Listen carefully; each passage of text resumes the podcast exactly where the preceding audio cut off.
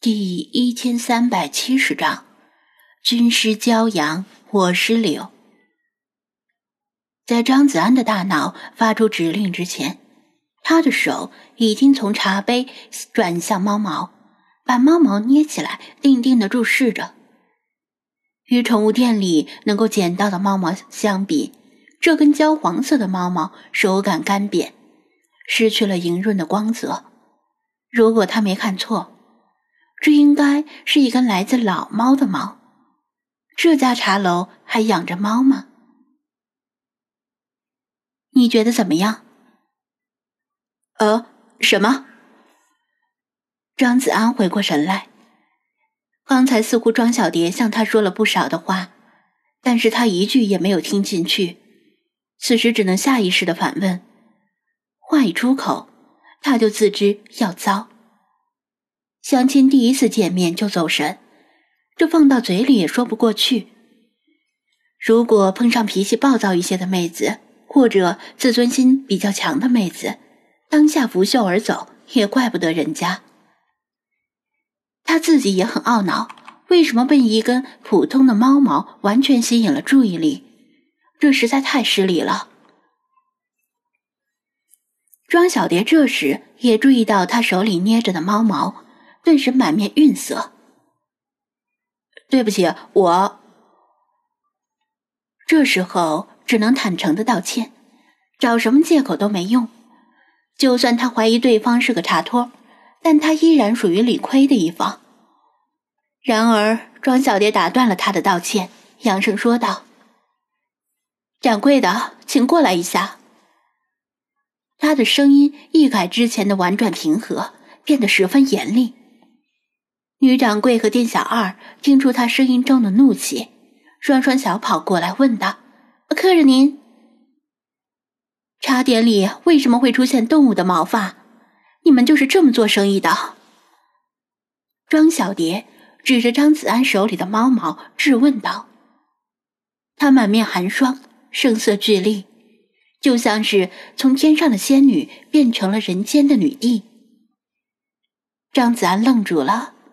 这剧本好像不对吧？如果是茶托的话，他应该帮着店家息事宁人才对，怎么会主动发难？这玩的是什么套路？女掌柜和店小二惊愕的注视着猫毛，从神情上看不似作伪。小雪听到这边的喧哗，也转过头来看热闹。她本身并不喜欢看热闹。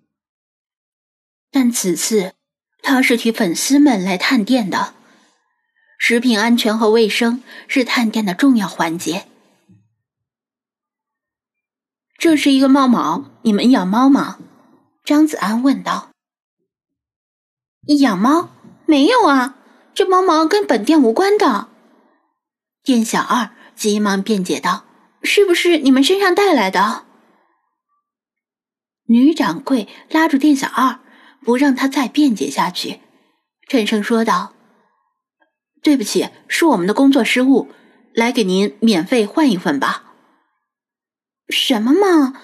要不去调监控，肯定是他们。”店小二还不服气，嘴里碎碎念，显然这两位顾客是故意来讹诈的。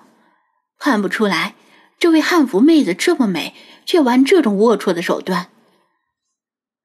庄小蝶面色更冷，若不是女掌柜捂住了店小二的嘴，她恐怕当场拍案而起。呃，你们都误会了。眼看双方真要吵起来，店小二张子安只得站起来调解道：“首先，这根猫毛不是我们带来的；其次，也不是在茶点里发现的，而是在桌面上捡到的。”所以你们都消消气。事到如今，他开始质疑自己之前的判断了，因为这实在不像在演戏。要是演戏的话，这三位都是奥斯卡最佳女主女配的级别了。不是在茶点里发现，这就跟食品安全与卫生无关了。他相当于向两方面解释清了误会，只是小事一桩。根本没那么严重，由他解释清楚，总比闹的查监控要好。这根猫毛是在桌面靠近他的一侧发现的，但他敢肯定，宠物店里没有那么老的猫，所以不会是他带来的。他出面调解，证明他和庄小蝶并不是来故意讹诈，所以女掌柜和店小二却是面色稍霁。本店没有养猫，但店内桌面上出现猫毛，仍然是本店的工作失误。作为补偿，二位的茶点由本店免单，作为对二位的赔礼。女掌柜微微鞠躬，把责任大包大揽。讲道理，这很够意思了，甚至根本没必要做到这种程度。又不是食品里出现猫毛，而且也很难证明猫毛的来源。普通店铺肯定会据理力争，不会这么轻易让步。不必了，既然不是茶店里的猫毛，之前算我不对。庄小蝶也适时缓和了语气，但脸色依然不太好看。从袖子里变魔术一般掏出一张正面印着蝴蝶的信用卡，买单吧。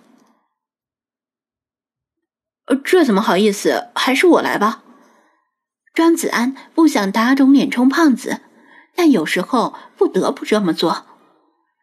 他现在已经相信庄小蝶不是茶托了。相亲第一次见面就让女生掏钱请客，没这个道理。尽管心疼钱，但他并不是表面上的谦让，而是真的掏出手机，打算扫码付款。不用，这次地点是我选的，理应由我请你。你可以下次再请我。庄小蝶依然用手举着信用卡。下次，张子安心里苦笑，以为我听不出客套话吗？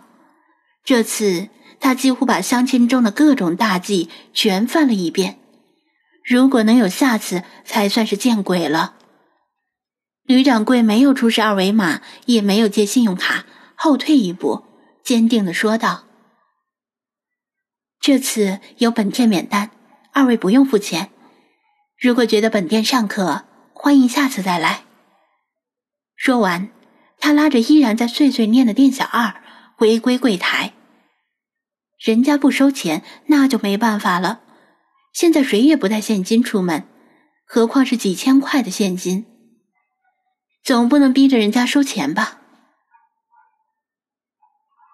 咱们走吧。庄小蝶用餐巾轻轻抹了抹红唇。